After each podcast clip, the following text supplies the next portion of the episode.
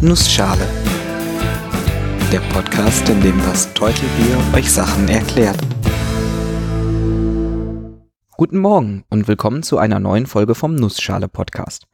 Heute erkläre ich euch, wie wir mit Hilfe von Satelliten unsere Position bestimmen können, was für Systeme es gibt, wie diese funktionieren und was sich überhaupt hinter Koordinaten verbirgt. Und weil die Zeit knapp ist, mache ich das in einer Nussschale. Vielen Dank an Suse, die das heutige Thema ausgewählt hat. Falls ihr ein Thema habt, das euch interessiert, hinterlasst mir auf der Webseite einen Kommentar oder schreibt mir auf Twitter. Am Ende erwähne ich nochmal die Links. Ich wollte in dieser Episode auch was Neues probieren und auf Hörerfeedback hin etwas langsamer sprechen. Es würde mich freuen, wenn ihr mir sagt, wie ihr das findet und ob das besser ist als die schnellere Variante der letzten Wochen. Also nochmal, heute geht es darum, wie wir mit Hilfe von Satelliten navigieren. Jeder, der ein GPS oder ähnliches System nutzt, tut dies dank Unterstützung von Satelliten. Bevor ich zu den technischen Details komme, stelle ich euch einmal die wichtigsten Satellitennavigationssysteme vor. Das erste vollständig funktionsfähige Satellitennavigationssystem war Transit. Die Anfänge nahm das Transit-System schon in den 50er Jahren. 1960 wurde der erste Satellit erfolgreich in den Erdorbit befördert und vier Jahre später konnten amerikanische U-Boote mit Transit ihre Position bestimmen. Transit wurde hauptsächlich von der amerikanischen Navy eingesetzt. Zwischen vier und sieben Satelliten wurden dabei benutzt, um die Position abzuschätzen. Das funktionierte erstmal nur zweidimensional und dauerte recht lange. 1982 schossen die Russen den ersten Satelliten für ihr GLONASS-Navigationssystem ins Weltall. Mit 24 aktiven Satelliten ist es heute das einzige System, das in Genauigkeit und Weltabdeckung an GPS herankommt. Auch Frankreich, Indien, China und Japan haben eigene Satellitennavigationssysteme. Das japanische System QZSS soll 2018 in Normalbetrieb gehen und zumindest in Japan die Position auf einen Zentimeter genau bestimmen können. Der Elefant im Raum ist aber sicherlich das Global Positioning System, kurz GPS. Der erste GPS-Satellit wurde 1978 in den Weltraum geschickt, fast 20 Jahre nach Transit und vier Jahre vor GLONASS. Schirmherr ist die amerikanische Regierung und die Kontrolle obliegt der US Air Force, der amerikanischen Luftwaffe. Aktuell sind 31 Satelliten im Orbit und mittels GPS kann die eigene Position auf etwa 5 Meter genau bestimmt werden. Um unabhängig von Russland und Amerika zu sein, beschloss die Europäische Union ein eigenes System zu installieren, Galileo. In Zusammenarbeit mit der Europäischen Weltraumorganisation ESA wurde dafür 2005 der erste Testsatellit gestartet.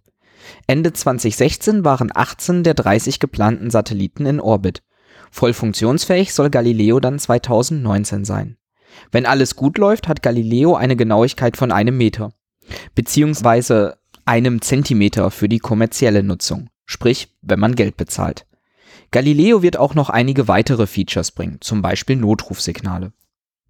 Das war ein grober Überblick über bestehende und zukünftige Systeme. Aber was genau sollen diese leisten und wie funktioniert das überhaupt? Die erste Frage ist recht leicht beantwortet. Man möchte mit Hilfe von Satelliten eine Positionierung, Lokalisierung und Navigation durchführen. Positionierung heißt, dass ich weiß, wo ich bin. Lokalisierung heißt, dass ich weiß, wo auf der Landkarte diese Position eigentlich ist. Und Navigierung bedeutet, dass ich weiß, wie ich an einen beliebigen anderen Punkt komme. Satellitennavigationssysteme führen trotz des Namens hauptsächlich die Positionierung durch. Sie bestimmen die eigene Position in Koordinaten. Irgendwelche Zahlen, die man dann mit einer Karte abgleichen kann. Wichtig ist dabei, dass das System nicht nur genau ist, sondern auch durchgängig funktioniert und Bescheid gibt, falls es das mal nicht tut. Vor allem, wenn man bedenkt, dass GPS nicht nur in Autos, sondern beispielsweise auch in Flugzeugen eingesetzt wird, die über Ozeane hinwegfliegen. Kommen wir zur Technik. Natürlich gibt es ganz unterschiedliche Methoden, wie man mit Hilfe von Satelliten die eigene Position bestimmen kann. Das Transitsystem nutzt beispielsweise den Doppler-Effekt. Der Satellit fliegt um die Erde herum und sendet dabei ein Signal aus. Je nachdem, ob sich der Satellit gerade über mir befindet, von mir weg oder auf mich zufliegt, verändert sich dieses Signal. Wenn man weiß, wie das ursprüngliche Signal aussah, kann ich mit ein bisschen Mathe die eigene Position daraus berechnen. Dazu benötige ich allerdings mehrere Messpunkte. Das System ist langsam und recht ungenau. Aktuelle Satellitennavigationssysteme wie GPS und Galileo nutzen stattdessen die sogenannte Pseudo-Range, die Pseudo-Entfernung. Gemeint ist damit der Abstand zwischen mir und dem Satelliten. Wenn ich genau weiß, wo der Satellit ist und ich weiß, dass ich eine ganz bestimmte Entfernung zu ihm habe, dann weiß ich auch, dass meine eigene Position sich irgendwo auf der Kugel mit diesem Abstand als Radius um diesen Satelliten befindet. Man kann sich das recht bildlich vorstellen. Ich weiß, dass ich, sagen wir mal, 100 Meter von einem Punkt entfernt bin. Dann kann ich mir um diesen Punkt eine Kugel mit dem Radius 100 Meter denken und weiß, dass ich irgendwo auf der Kugeloberfläche stehe. Okay, das hilft noch nicht viel, aber wir haben ja nicht nur einen Satelliten, sondern viele. Nehmen wir mal einen zweiten dazu. Der befindet sich woanders. Ich weiß aber auch genau wo und wie weit ich von ihm entfernt bin. Dann kann ich mir auch um diesen Satelliten eine Kugel denken. Nur da, wo sich beide Kugeln treffen, kann ich sein. Das bedeutet allerdings immer noch eine große Auswahl an möglichen Positionen. Wenn ich aber noch mehr Satelliten dazu nehme, gibt's irgendwann nur einen Ort, der übrig bleibt. Und das ist genau der Ort, wo ich bin. Damit das alles funktioniert, müssen also mehrere Sachen gegeben sein. Zunächst brauche ich viele Satelliten und ich muss genau wissen, wo diese gerade sind.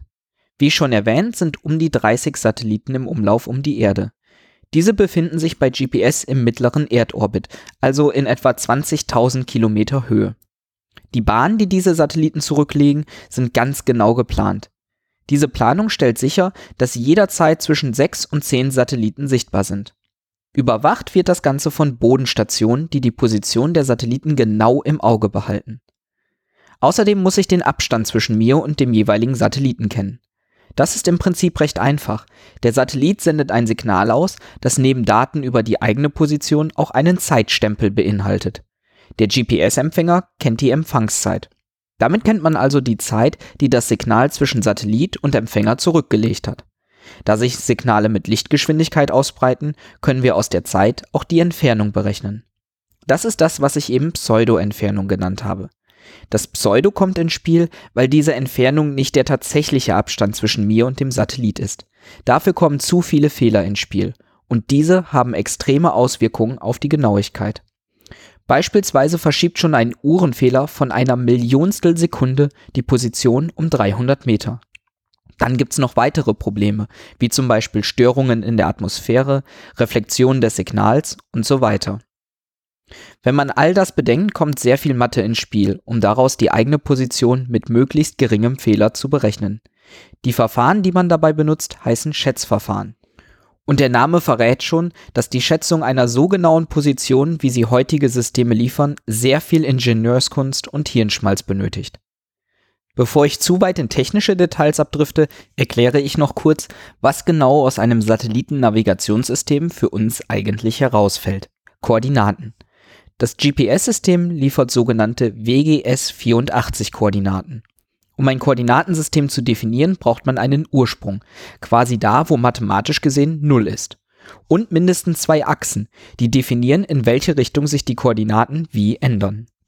Das WGS-84-Koordinatensystem hat seinen Nullpunkt im Mittelpunkt der Erde. Eine Koordinatenachse verläuft entlang der Rotationsachse der Erde.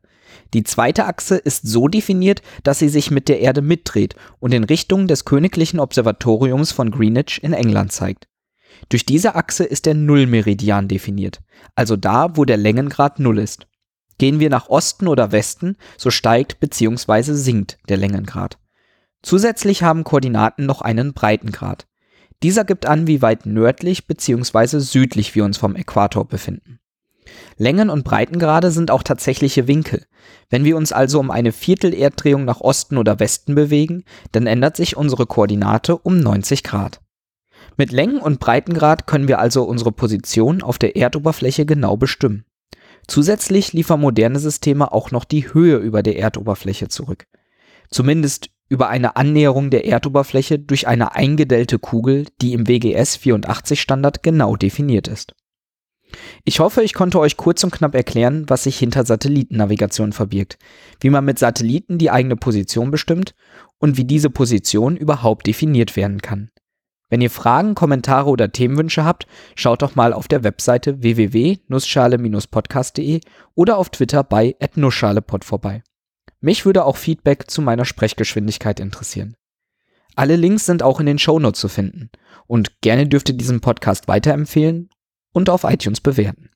Ich bin das Teutelbier und ich danke euch fürs Zuhören.